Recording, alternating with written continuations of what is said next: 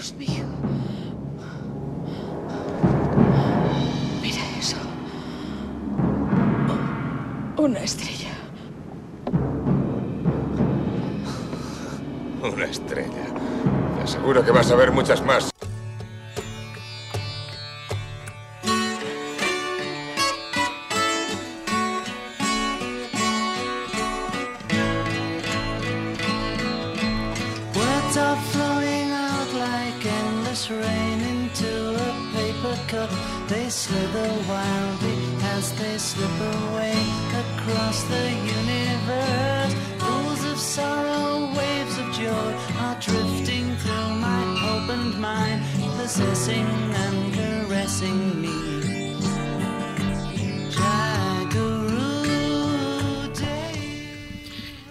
Buenas tardes, bienvenidos a A través de Astrologuito. Hoy tenemos un programa auténticamente mágico, con un montón de secciones, todas dirigidas por mí.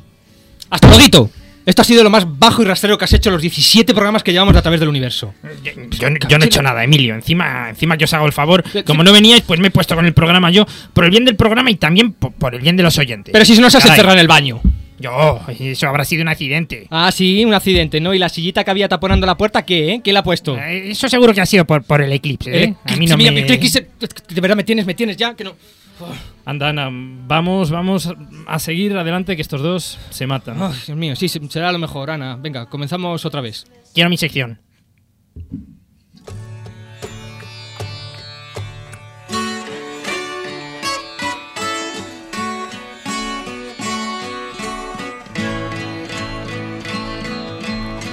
Words flowing out like endless rain into a paper cup. They slither wildly as they slip away across the universe. Bueno, bienvenidos como siempre a A través del universo, el único programa que os permite viajar por las estrellas gratis, por la cara. Somos Pablo Santos, Emilio García, Felipe Astrologuito y Ana Tamayo a los controles. Y como siempre, vamos a comenzar nuestro programa con las astronoticias.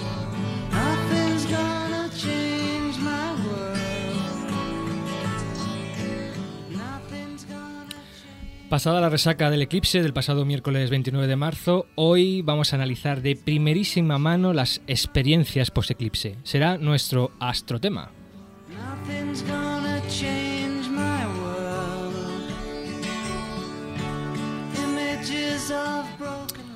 A continuación, el astromático nos hablará sobre programas informáticos que nos permiten disfrutar de un eclipse de sol desde nuestra casa, cómodamente sentados en nuestro sillón. Restless wind inside a letterbox. They tumble blindly as they make their way across the El astromático, ah, el, el astromático, ese maldito mu- muerde cables y... Ya. Y para finalizar, si hay tiempo, como siempre, pues nuestras astronoticias. Nothing's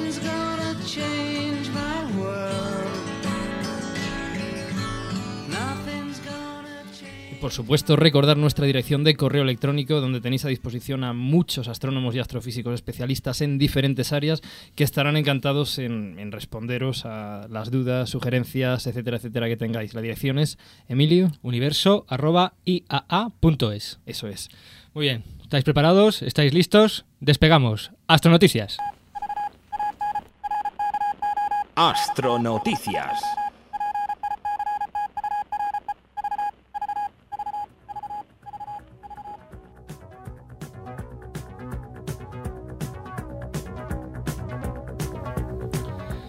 Bueno, antes de empezar, decir que ya se ha acabado el concurso que teníamos con esta canción que suena de fondo. Ahora que yo lo había acertado ya. Sí, pero qué lástima, qué lástima ha sido. Yo- yo- yo ya lo tenía preparado. Sí, enhorabuena a los acertantes, que ha habido unos cuantos. Decir que la canción, o mejor dicho, primero el grupo, el grupo era Alan Parson Projects, como muchos habéis eh, acertado, y que la canción se llamaba Hyper Gamma Spaces, de su disco Pyramid.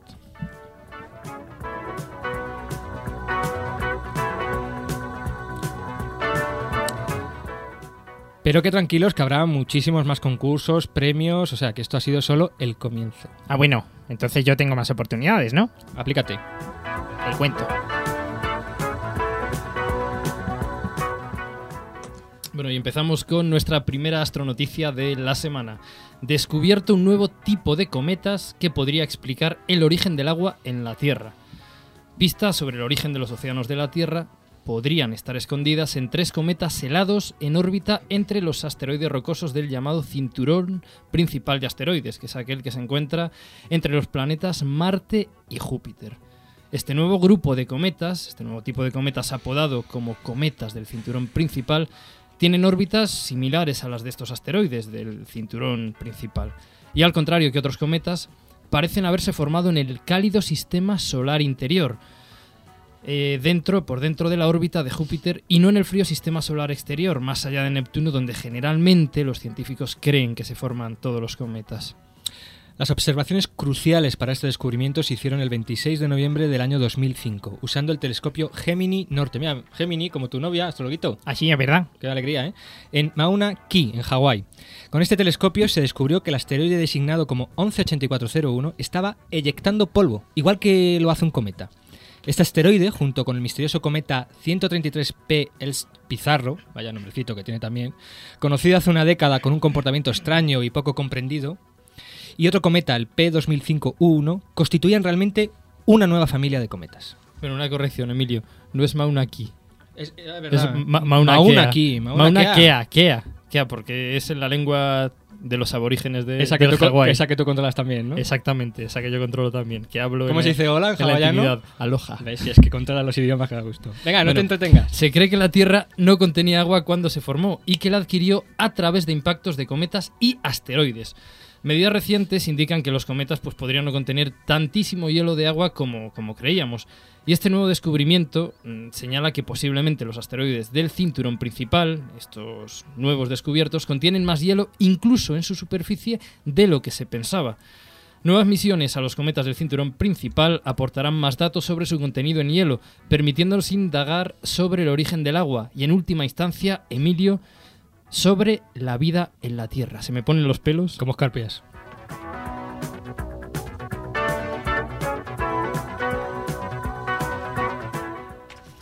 Nuevas mini lunas en Saturno. La sonda espacial Cassini de la Agencia Espacial Estadounidense NASA ha descubierto por primera vez indicios de la existencia de cuatro mini lunas en uno de los grandes anillos del planeta Saturno. El diámetro de estos satélites naturales es del orden, atentos, de 100 metros. Vamos, el tamaño de Puerta Real, vamos, poco menos. Los científicos de la Universidad de Cornell, en Ithaca, en Nueva York, sostienen, a partir de sus observaciones, que en los anillos de Saturno se podrían esconder unos 10 millones de estas minilunas. Este descubrimiento podría ayudar a comprender la formación de los anillos de Saturno. El equipo de científicos observó en los anillos característicos huecos con forma helicoidal, con forma de hélice, que según los expertos fueron formados por estas minilunas. Esta observación respalda la teoría actualmente aceptada sobre la formación de los anillos de Saturno, que sostiene que posiblemente hace miles de millones de años se fragmentó un conglomerado de hielo y a partir de estas partículas se formaron los majestuosos anillos del el planeta Saturno. Estas pequeñas lunas son posiblemente trozos de este cuerpo. La sonda Cassini no fotografió directamente las lunas, ya que son demasiado pequeñas para ello.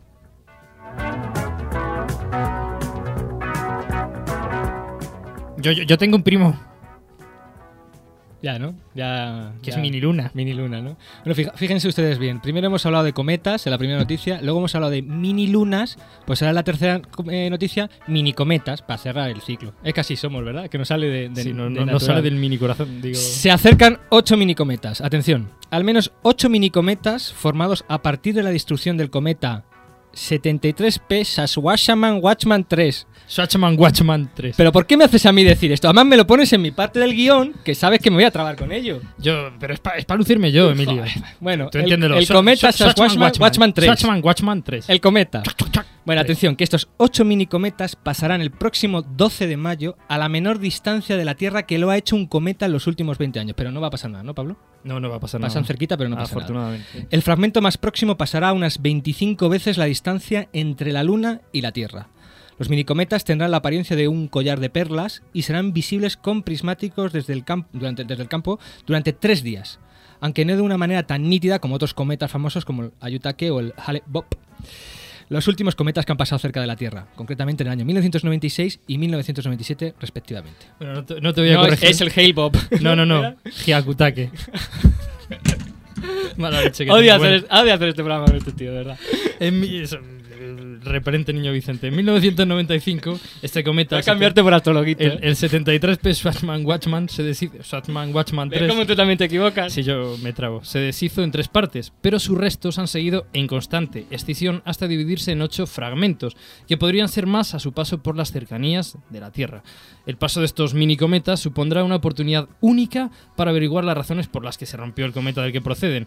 Una de las hipótesis que se barajan es que la destrucción se produce por la tensión térmica acumulada al aproximarse al Sol desde las regiones más frías del sistema solar, lo que habría provocado que el núcleo del cometa se rompiese como un trozo de hielo que cae en un plato de sopa caliente. Estas roturas de núcleos cometarios son bastante habituales y se han observado otras veces. Otra hipótesis de la rotura de- del núcleo de este cometa es que se hubiera destruido por la colisión de algún objeto interestelar, lo que supondría el avistamiento, que el avistamiento de estos mini cometas estaría acompañado también por una lluvia de estrellas de meteoros provocada por el polvo generado tras el impacto. Pero bueno, parece que, la primera teoría de la rotura, es decir, por tensión térmica, es la más aceptada La más por, aceptada. por la comunidad científica. Muy bien, pues ya después de nuestro repasito al noticiero cósmico, vamos ya con nuestro tema principal del programa de hoy. Es nuestro astrotema.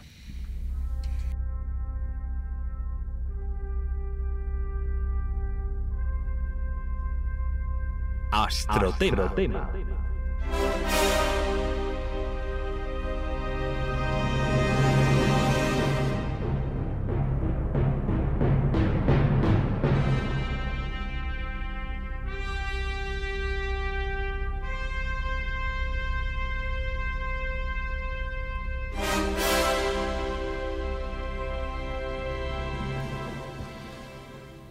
Pues como muchos de nuestros oyentes recordarán, el programa pasado lo dedicamos íntegramente al eclipse total de Sol que tuvo lugar pues el día 29 de marzo. Un eclipse que desgraciadamente no pudimos contemplar en su totalidad, no fue total en España, donde solo pues pudimos contemplarlo parcial, en su parcialidad. Pero sí fue total en otros países, como por ejemplo Togo, Benin, Níger, Libia o Turquía, donde sí se pudo contemplar el increíble espectáculo que supone un eclipse total. Muy diferente y mucho más espectacular que un eclipse parcial, como bien nos contó, si os acordáis, estupendamente, y entre otras muchas cosas, nuestro invitado de la semana pasada, Vicente López, del Parque de las Ciencias. Bueno, y, y esto hizo que muchísimos astrónomos, tanto profesionales como aficionados, cogieran sus mochilas, sus petates, sus prismáticos, sus telescopios, sus filtros, sus cámaras y como auténticos cazadores de eclipses, buscando la sombra de la luna, recorrieran muchísimos kilómetros para poder presenciar en directo ese magnífico espectáculo que nos brinda la naturaleza de vez en cuando, un eclipse total de sol. Dentro de 36 horas vas a tener la experiencia única y excitante de permanecer en el epicentro de un eclipse total de sol. Tengo invitados que viajarán 600 kilómetros para ver algo que tú solo tienes que mirar.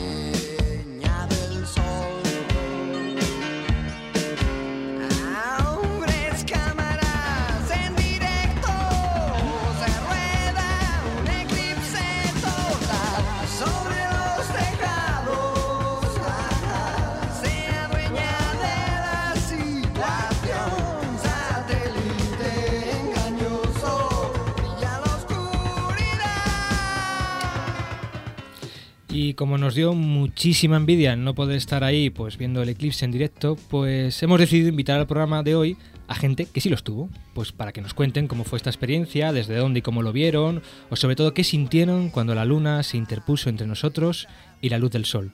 Y es que en un eclipse de sol pueden pasar cosas, pero muy, muy extrañas. En mi vida había visto una planta igual. Ni usted ni nadie. ¿De dónde ha salido? Verá, ¿recuerda que hace una semana hubo un eclipse total de sol? Pues bien, paseaba tranquilamente entre las floristerías de la zona cuando pasé ante la tienda de flores de un amable chino. Algunas veces me vende esquejes de plantas exóticas porque sabe que Bueno, soy aficionado a ese tipo de plantas tan especiales. Aquel día no tenía nada que llamar a mi atención. De modo que estaba a punto de, en fin, de pasar de largo. Cuando de pronto, sin previo aviso, ocurrió el eclipse. El día oscureció de repente y se oyó un extraño zumbido como si viniera de otro mundo. Cuando la luz del sol volvió a iluminarnos, esa extraña planta estaba allí. Así, como si tal cosa, entre las demás especies. Hubiera jurado que cuando miré antes no estaba. Conseguí del anciano chino que me la vendiera por un precio justo. Un dólar noventa y cinco centavos.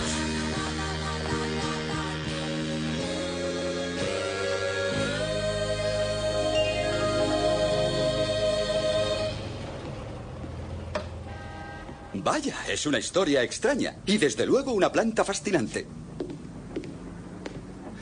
Oh, ya que estoy aquí, póngame 50 dólares de rosas.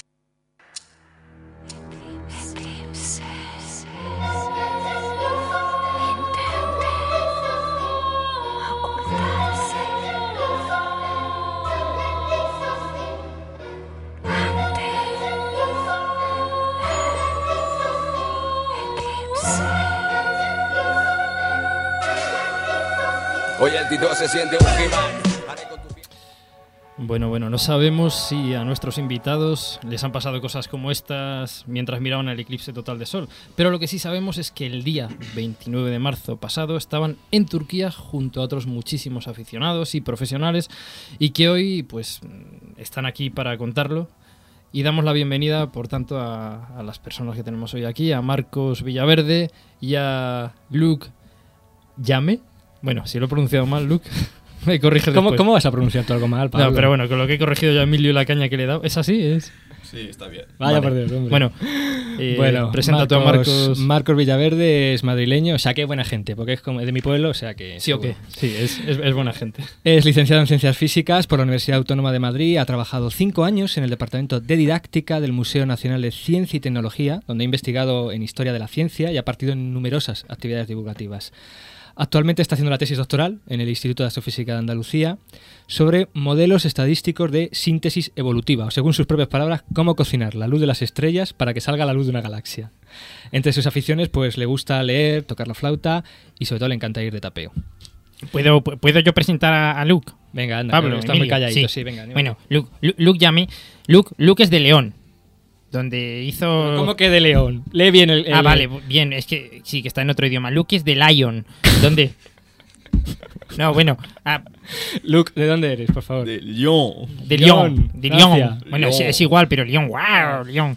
Luke es de Lyon, donde hizo la carrera de física. Hizo el DEA, bueno, lo que se diría algo así como la tesina en Grenoble y la tesis en el Observatorio de París-Medón. Eh, la tesis sobre formación estelar y nebulosas. Qué difícil esto. Actualmente está en el IAA y trabaja como, como está contratado como postdoctoral. Y es astrónomo aficionado además desde 1990. Y tenía una espina clavada en el cor- no, una espina clavada con los eclipses desde que por culpa de las nubes se perdió el de agosto de 1999. Pero según dice, esta vez se ha resarcido con creces. Ojo, qué complicado, resarcido. Es resarcido, era un poco complicado ese para ti. Bueno, yo creo que la primera pregunta es casi obligada, ¿no? ¿Qué mueve a una persona a viajar tantísimos kilómetros para ver un eclipse total de sol que dura solo cuatro minutos? Es casi cuatro O menos, minutos, incluso. Incluso menos. Cualquiera de vosotros podéis. O los dos, incluso. Mientras sea uno Pero no a vez, otro, no a vez.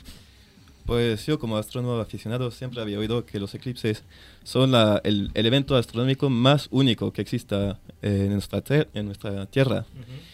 Y pues por los testimonios que había oído, quería realmente ver de qué iba. Y efectivamente al ver el eclipse de Turquía, eh, pues conseguí la convicción de que realmente es un evento muy guapo y muy único, que merece la pena. O sea, no te decepcionó. No me decepcionó en absoluto. Para Ah. nada. ¿Y para Marcos cómo fue?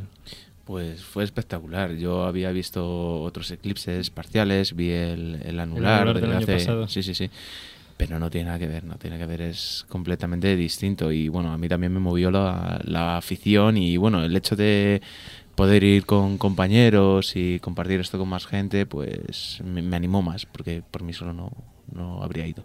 ¿Qué, qué, qué se siente, qué se siente cuando paulatinamente se va, se va ocultando el sol va siendo eclipsado por la luna y uno sabe que va a acabar realmente en, en ese eclipse total, ¿no? ¿Qué, qué, qué se va sintiendo? Supongo que la emoción va en aumento, ¿no? Eh, una un subidón de, de adrenalina.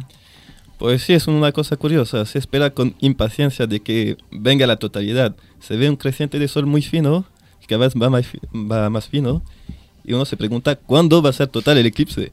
Y cuando empieza a ser total, pues ya pasan unos segundos y ya está. O sea, 3 minutos 40 parecen ser 3 segundos 40 casi. Ujú. Por la emoción que sentimos durante la totalidad. ¿Y, y Marcos? Yo, ansiedad, algo de ansiedad, porque... Ansiedad.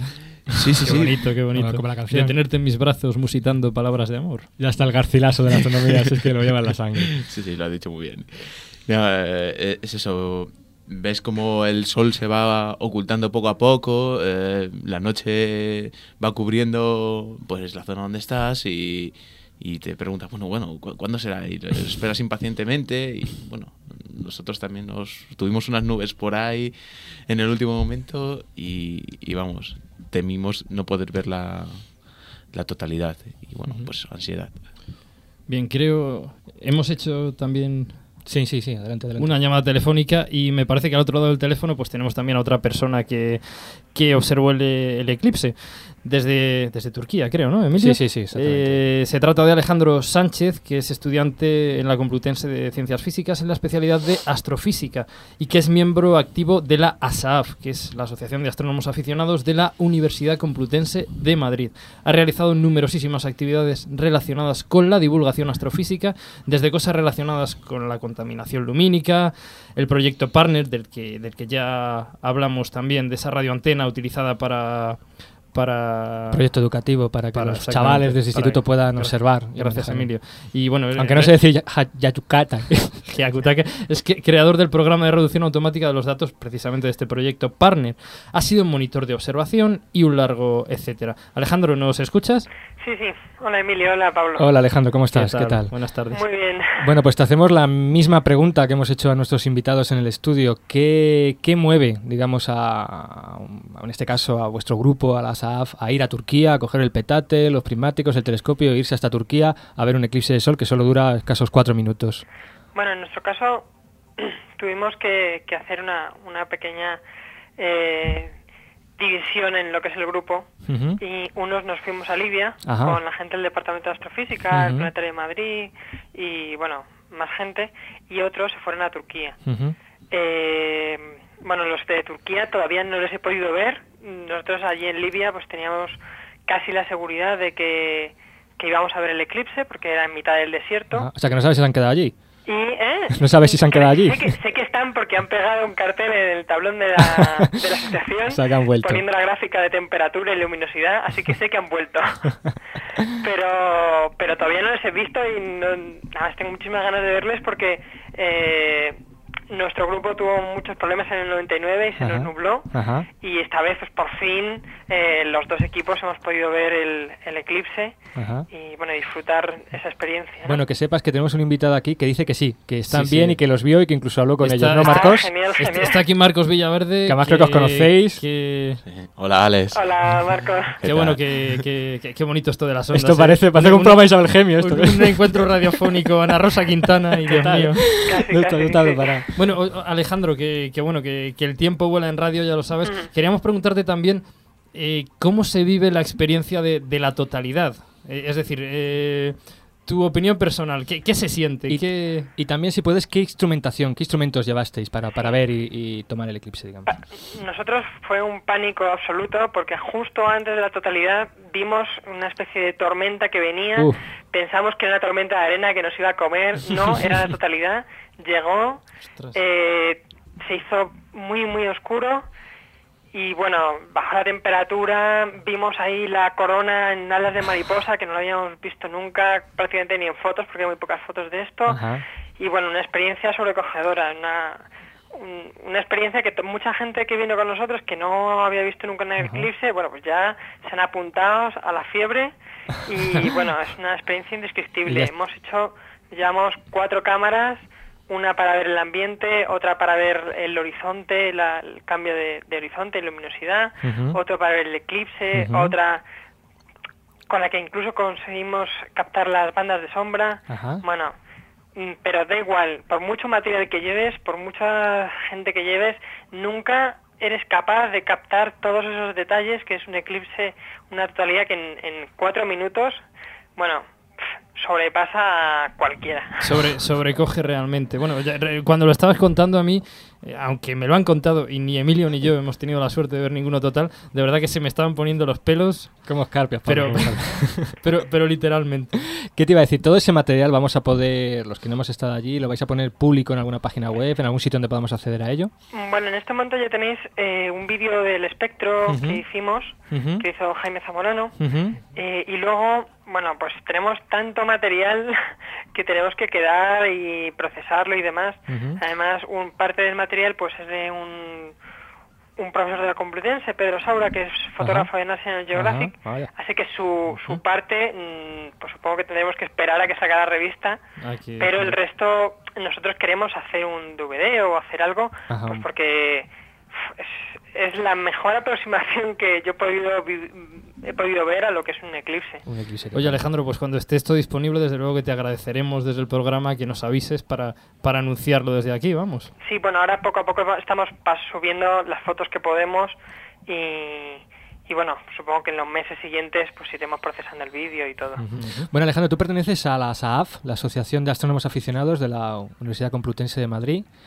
Eh, bueno, ya que estamos hablando contigo, ¿podrías contarnos un poco qué, a qué se dedica, qué actividades, aparte de ir a ver eclipses, qué actividades hacéis, dónde podemos buscar información si nos interesa? Eh, un poquito de publicidad. Cualquiera que quiera encontrar información sobre nosotros, pues lo puede encontrar en la página de la asociación, Ajá. que es muy sencilla porque Ajá. es el nombre de la asociación, asaaf.org.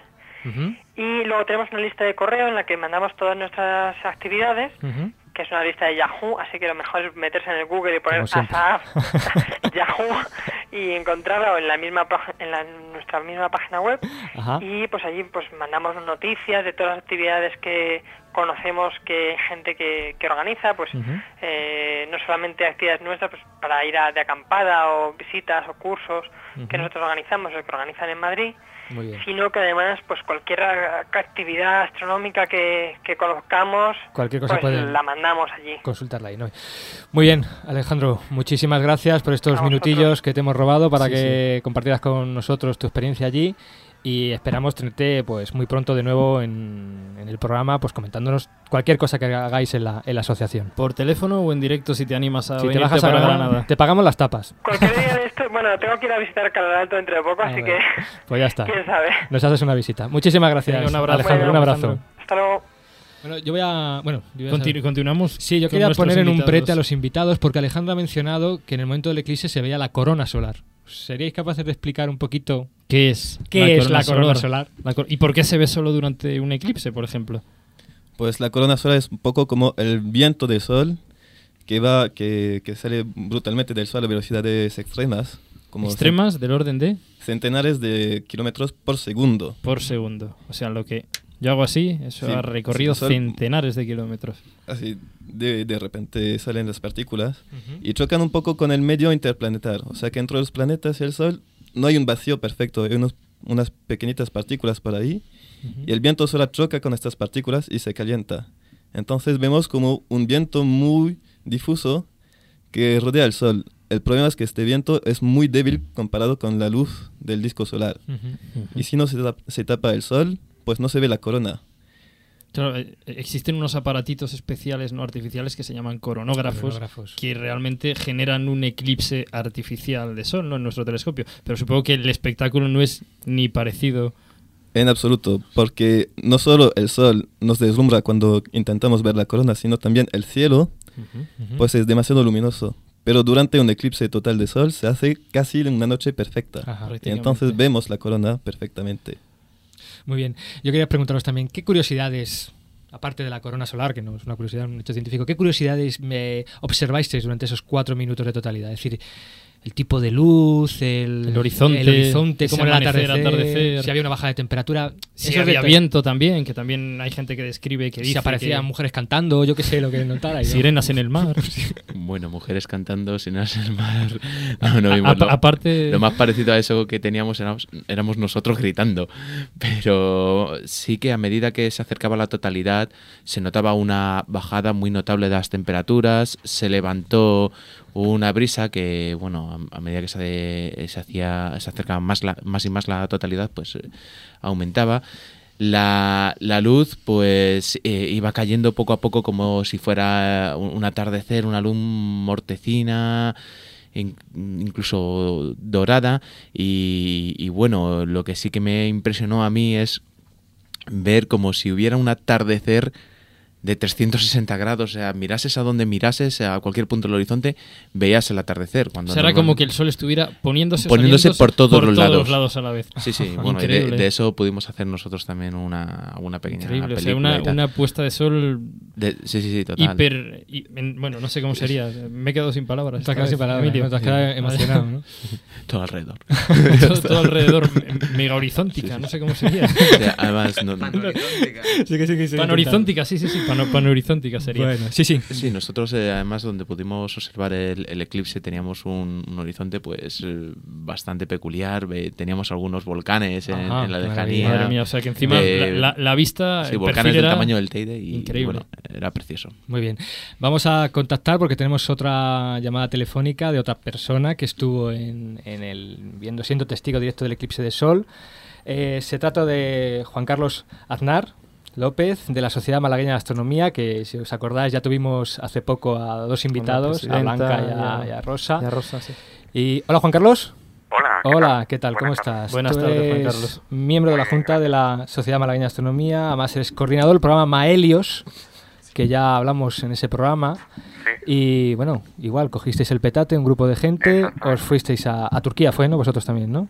Sí, eh, la idea ya surgió cuando vimos el eclipse anular Ajá. eh, del 2005, Ajá. el 3 de octubre. Ajá. Y bueno, ya ahí nos decidimos en firme a, a ir a Turquía, Ajá. sobre todo gracias a nuestro vicepresidente. Francisco Galvez, que bueno que ya nos puso las pilas y, y finalmente decidimos ir. Muy bien. Y bueno, eh, el grupo Maelios pues ya viene desde hace tiempo eh, observando eclipses. Eh, Maelios viene de, Ma- de Málaga y Helios de Sol. Y es, digamos, es nuestro grupo de trabajo que se encarga de, de la observación de eclipses. ¿no? Pero capaz Y no, es, sí, no, es- no es la primera vez que vais a... No, no, ya observamos el del 99 en Hungría En Hungría, ¿no? y también el anular en Valencia. Ujú. O sea que ya sois un grupo con experiencia. Por lo tanto, no es tu, no es tu primer Bueno, eclipse total de sol. Exactamente, para mí ya es el segundo, pero había varios miembros en el grupo que, que eran, para ellos era el primer, el primer eclipse total. Eh, bueno, teniendo en cuenta que tú ya has visto varios, eh, ¿qué podrías destacar? Es decir, ¿qué es lo que más te ha impresionado de este eclipse total de sol? O en general de, de- de un eclipse total, ¿no? En- Bueno, de, de la, la verdad es que experiencia vivida. eclipse- el eclipse total, por mucho que lo veas, mm, siempre te sorprende y siempre te sobrecoge. Es un fenómeno, para mí, uno de los espectáculos más impresionantes que se pueden observar. Y, y bueno, ya te digo que por mucho que vea eclipse, yo creo que siempre seguiré asombrándome y, y sobrecogiéndome. ¿no? Sí. ¿Qué, qué tipo de, de instrumental llevasteis? Pues llevábamos varios telescopios Ujú. eh, ETX, por Ujú. compacto, sobre todo para el tema del transporte. eh, cámaras de foto, tanto digital como eh, bueno, eh, de, De película convencional. Exactamente. Eh, filtros, eh, también un telescopio eh, de, de esto de H-alfa, para ver el- sobre todo eh, durante la fase parcial eh, las protuberancias, y una, un ordenador portátil, una estación meteorológica y Oh. una webcam conectada al telescopio. Madre mía, Ibais preparado. Bueno, yo he de decir que yo vi el eclipse gracias precisamente a la webcam que llevabais, porque lo pude ver cómodamente en mi despacho sentado, porque lo retransmitisteis en, en directo.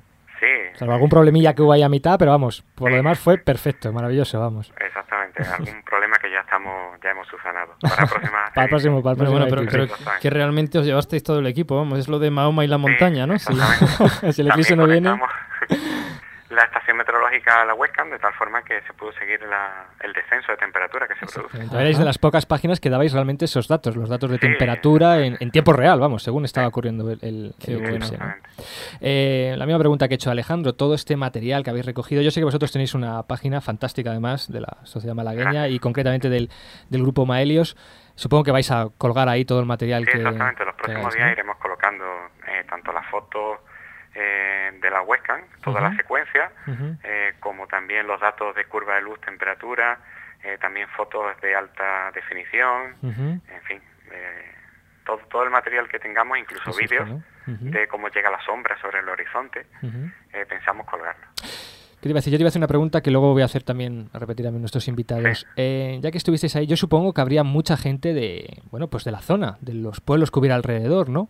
Sí, lo- Gente de, de Turquía, vamos, de, los, de las zonas de alrededor. Eh, ¿cómo, ¿Cómo veían ellos? ¿Cómo, cómo sentían toda, no solo el eclipse, sino toda esa parafernalia de invasión gente, de de, gente. cámaras, de telescopios? ¿Os tiraban piedras o realmente estaban como diciendo, Dios mío?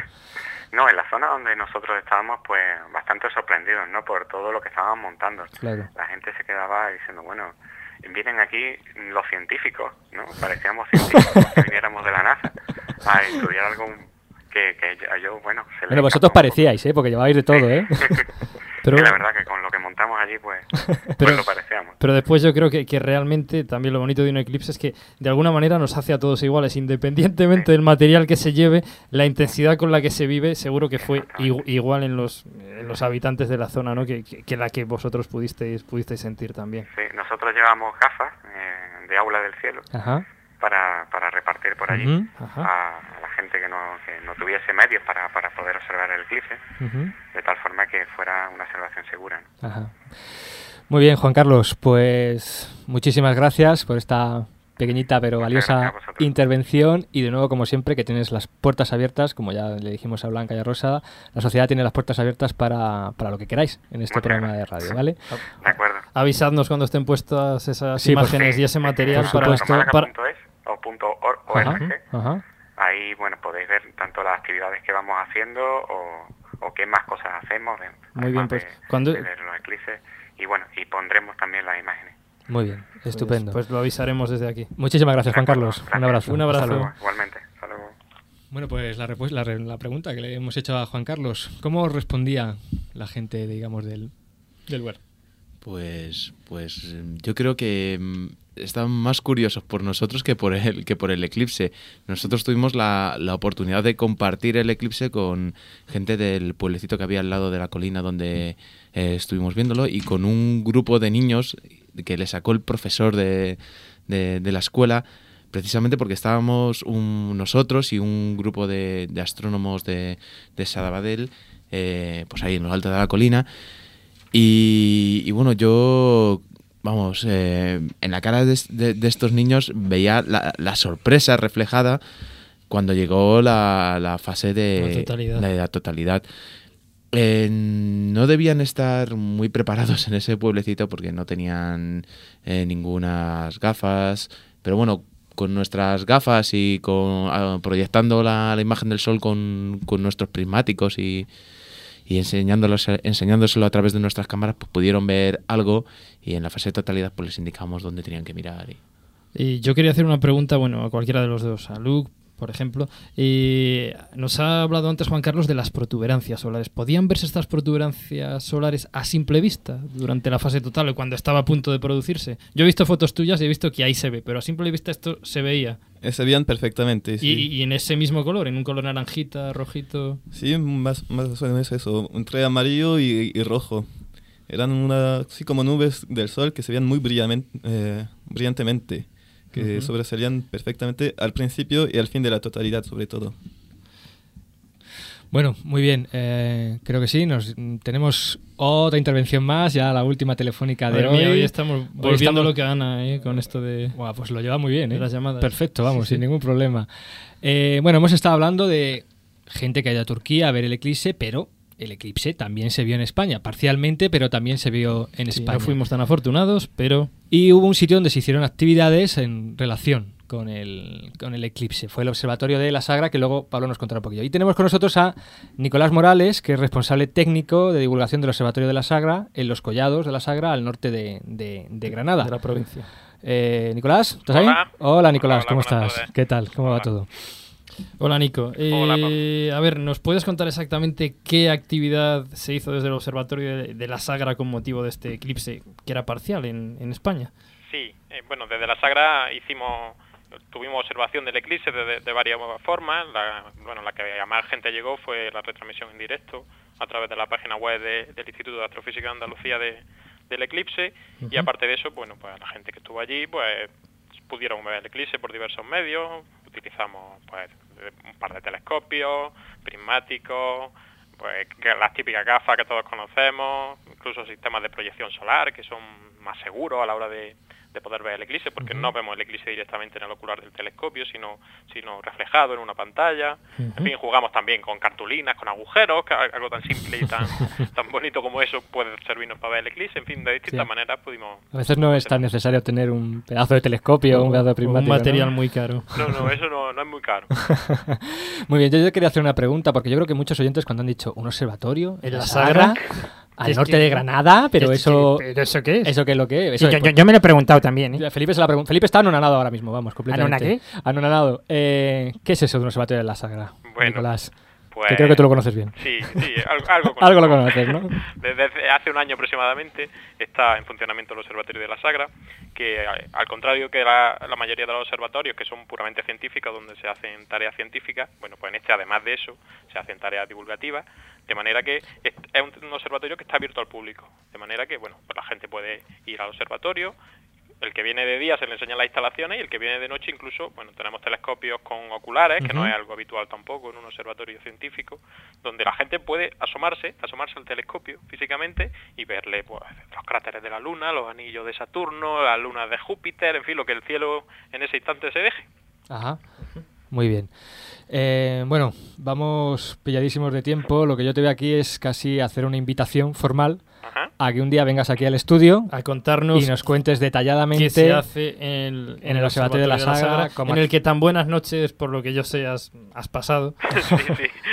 A ver lo que me han dicho. Nevadas, lluvia. Lo que me han dicho es que el observatorio está muy bien, es muy bonito, pero es que sobre todo se come muy bien en cierto hotel que hay al lado. No quiero dar publicidad, o sea que, que eso creo que es un valor Bueno, bueno, importante. espera. Eh, eh, muy rápidamente, Nico, ¿el observatorio de quién es? O sea, ¿de quién es propiedad? ¿Quién lo ha montado? ¿Quién es? Y ya con esto terminamos con tu intervención porque nos pilla el toro. Sí, eh, bueno, el observatorio se creó de la colaboración de, del Instituto de Astrofísica de Andalucía, del Observatorio Astronómico de Mallorca y del hotel que nos contaba Emilio, que Ajá. es el Hotel Collado de la Sagra, que también participa en el, Muy bien. En el observatorio. Muy bien, pues dicho queda, te queremos ver aquí muy pronto, ¿eh? Con un poquitito de comida de la que, de la que sirve en, el- en en unos la tuppers. plato Nos lo estás en unos Un plato de tuppers.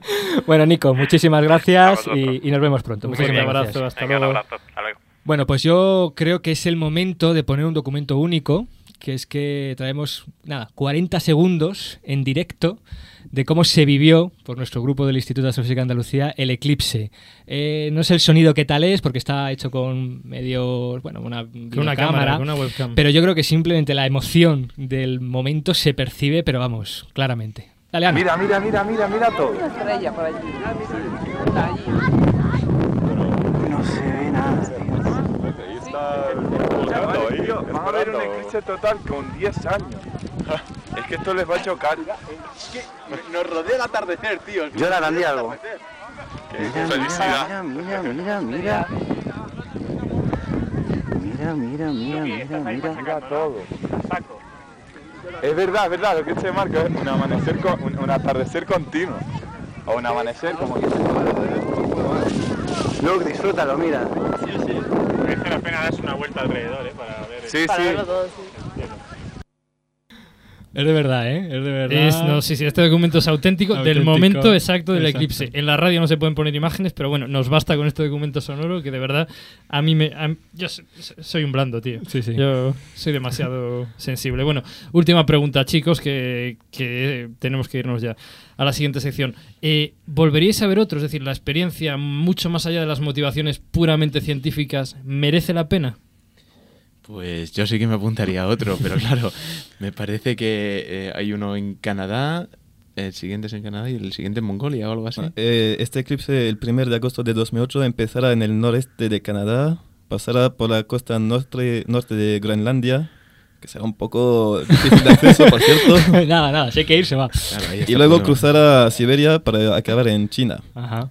O sea, un viaje prometedor. Bueno, Vicente nos dijo que dentro de poco habría uno en Cádiz. Sí, sí, sí. Bueno, dentro de poco. ese dentro de hay poco. que- Habrá que esperar un poquito más.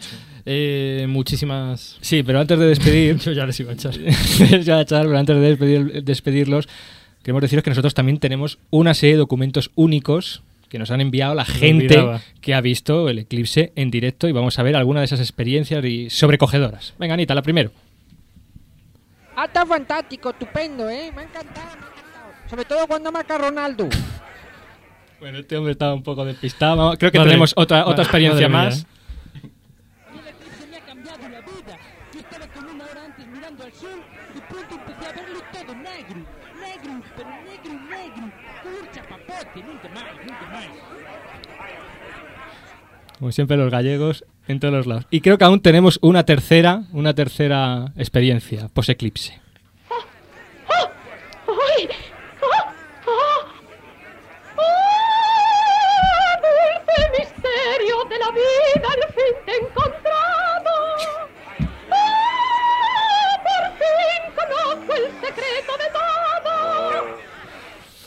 Extraña que queráis volver, vamos.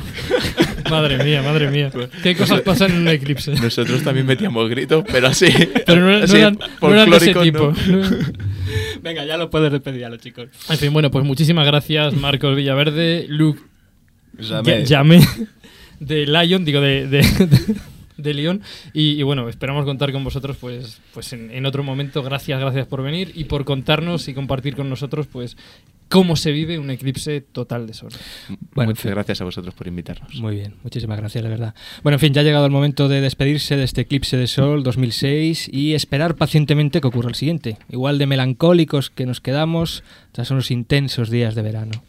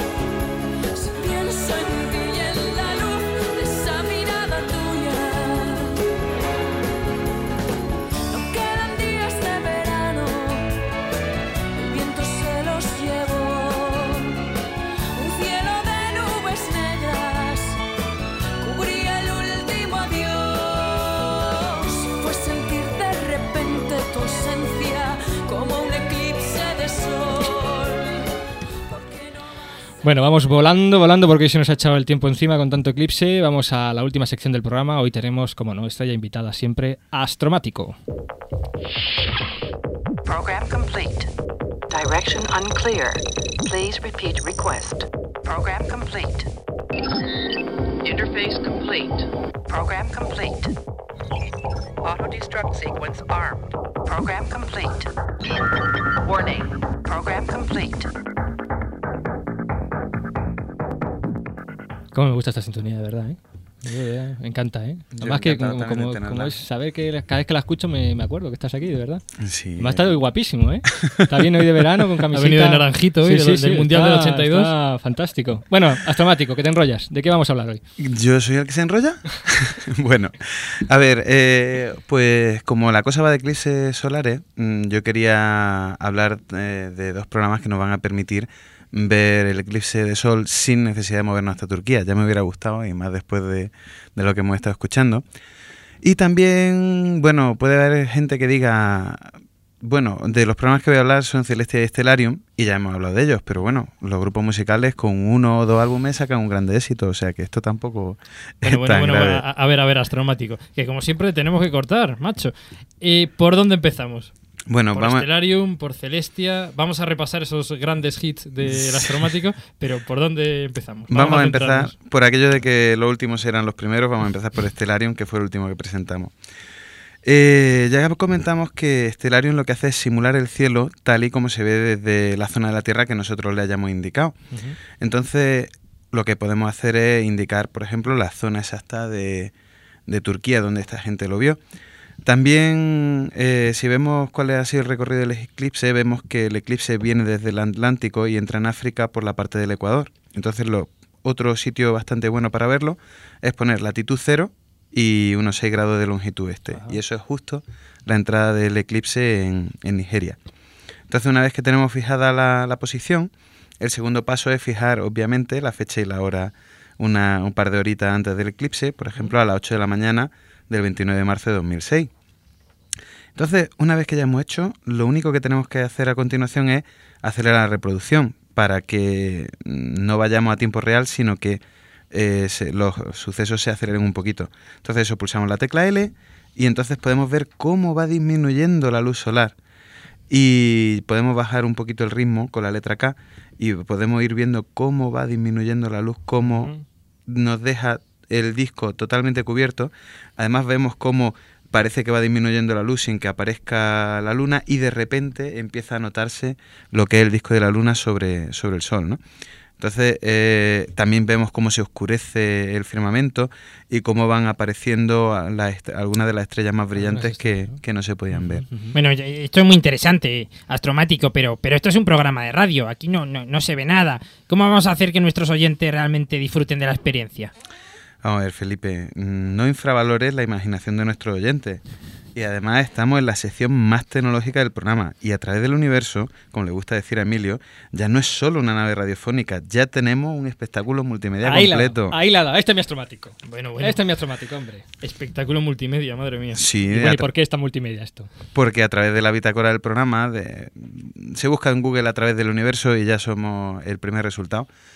Eh, pues tenemos a disposición de nuestros escuchantes un vídeo del de vamos a poner a disposición un vídeo del eclipse con Stellarium. Ya hay una fotografía Ajá. que muestra la diferencia entre ver con Stellarium el eclipse desde una zona donde fue parcial como Granada a una zona donde fue total como Turquía o esta zona de Nigeria que hemos dicho. Y eh, también hemos hecho un vídeo con, con Celestia. ¿Con Celestia? Sí. ¿Con Celestia no era un programa para explorar la Vía Láctea? ¿Qué, qué- qué tiene que ver eso? ¿Cómo, puede ver un eclipse? Bueno, eh, lo que ocurre con Celestia es que un programa que incluye todavía la Láctea y como ya comentamos te- nos permite salir hasta las nubes de Magallanes, llegar a la galaxia de Andrómeda, pero lo que hace también muy bien es simular los movimientos de todos los cuerpos como planetas, satélites, cometas del sistema solar. Y lo más interesante en este caso es que es capaz de proyectar la sombra de esos cuerpos sobre los demás. Una de las imágenes más espectaculares que yo encontré por internet es un vídeo que hay tomado desde el satélite Meteosat 8, Ajá, sí. en el que se puede ver cómo la luna eh, comienza por arrojar la sombra de- por el Atlántico Sur y luego va entrando en el continente africano por Nigeria, va por Níger, Chad, Libia, Egipto y luego pasa por Turquía, Kazajistán y Rusia. Entonces, mm, yo quería lograr un- una imagen igual con Celestia. Y entonces, para hacerlo, lo que hice fue centrar la Tierra en el, en- Ajá. en el visor. Ajá. O sea, la tecla G por Go eh, para ir a la Tierra. Ajá. Y entonces, eh, con el ratón movemos la vista hasta que la tenemos igual que en el satélite. Y luego, eh, lo, que, lo que hacemos es orbitar en de forma geosíncrona con la tecla Y. De nuevo, nos vamos al momento de inicio, en este caso en torno a las 10 y 26 eh, hora europea del 29 de marzo del 2006. Pulsamos la barra espaciadora en caso de que tuviéramos pausado Celestia y vamos pulsando sobre L un par de veces para acelerar también la reproducción. Y vemos cómo la sombra hace exactamente el mismo recorrido que se ha grabado en Meteosat. exactamente lo mismo. Y para mí eso es francamente impresionante. Fantástico, ¿no? Astromático, eh, muchísimas gracias por tus demostraciones de la fiabilidad y precisión como herramienta científica de estos programas. Es una manera polite, una manera elegante de decirte que, que es que no tenemos más tiempo. Bueno, muy bien. Y, y Bueno. bueno, de, de verdad que gracias. Eh, ya sabemos otra manera de ver los eclipses, pues cómodamente sentados en nuestra casa y el tiempo se nos va, Emilio. Pues sí, teníamos preparado una maravillosa astrocita, pero creo que como siempre va a ser para el siguiente programa. De todas formas, como sé que gusta mucho y aprovechando el fondo musical, queremos que nuestra querida Ana nos lea la frase de hoy, que es una frase preciosa. Así que pincha astrocitas.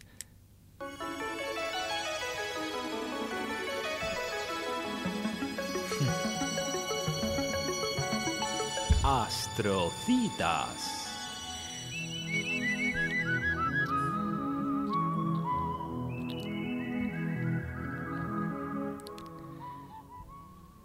Y nos lees la maravillosa frase de Hipatia.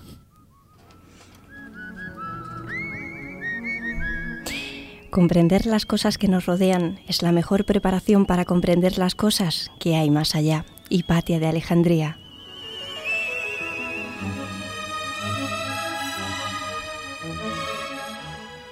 Hipatia de Alejandría, que probablemente sea protagonista de algún programa próximo. Bueno, antes de despedirnos, dos noticias. El próximo martes, martes santos, no va a haber programa porque Astrologuito va a salir como, como costalero en el Cristo de los Cometas y ha dicho que no... El Cristo no- de los Cometas. Sí, no, y no, no va a haber programa. Así que El Cristo de las minilunas. El minilunas, sí. Nos vamos a tomar un descanso. Y minicometas. Y hoy es un programa muy especial para nosotros porque hoy, bueno, no estamos todavía seguros, pero probablemente sea el último programa que hacemos con una colaboradora que ha sido maravillosa para nosotros, que ha estado siempre controlando perfectamente los mandos de esta nave y que sin ella realmente yo creo que nos hubiéramos estrellado más de una vez. Sí, bueno, estamos hablando de nuestra piloto espacial preferida, Ana. de, de Ana Tamayo, que bueno, que posiblemente pues, pues nos deje en breve. Estamos negociando a ver si hay alguna posibilidad, pero como... A ver si con el con el, los cero eur- euros que tenemos de presupuesto pues, Podemos pues contratar. para, para convencer. Bueno, tanto si es el último programa como si es simplemente el comienzo de toda una nueva colaboración, darte un besazo desde esta mesa muy grande de todos los participantes y dedicarte el siguiente tema musical. Esto va para ti, Ana.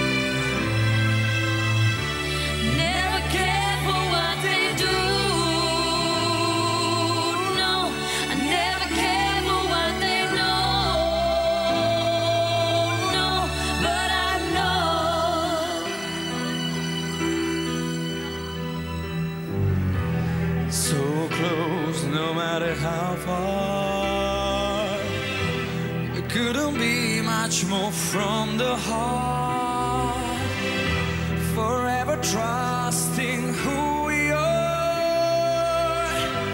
Cause nothing else matters.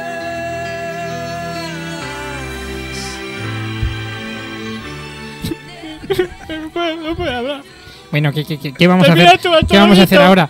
Pero, pero, yo, yo, si se van a, yo tendré mi sección, ¿no? Dios mío, ya, que, que, te, que ah, de verdad.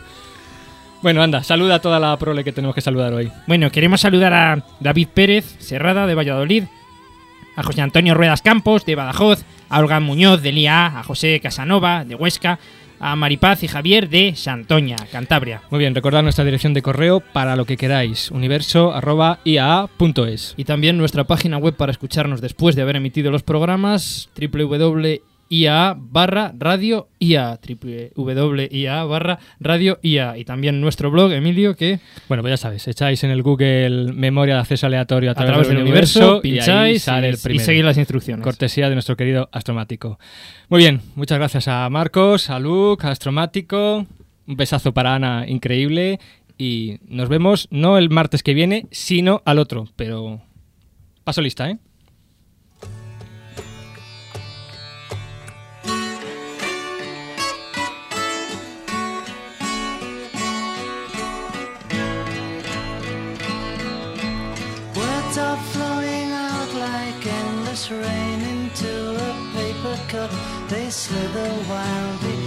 they slip away across the universe. Pools of sorrow, waves of joy are driven.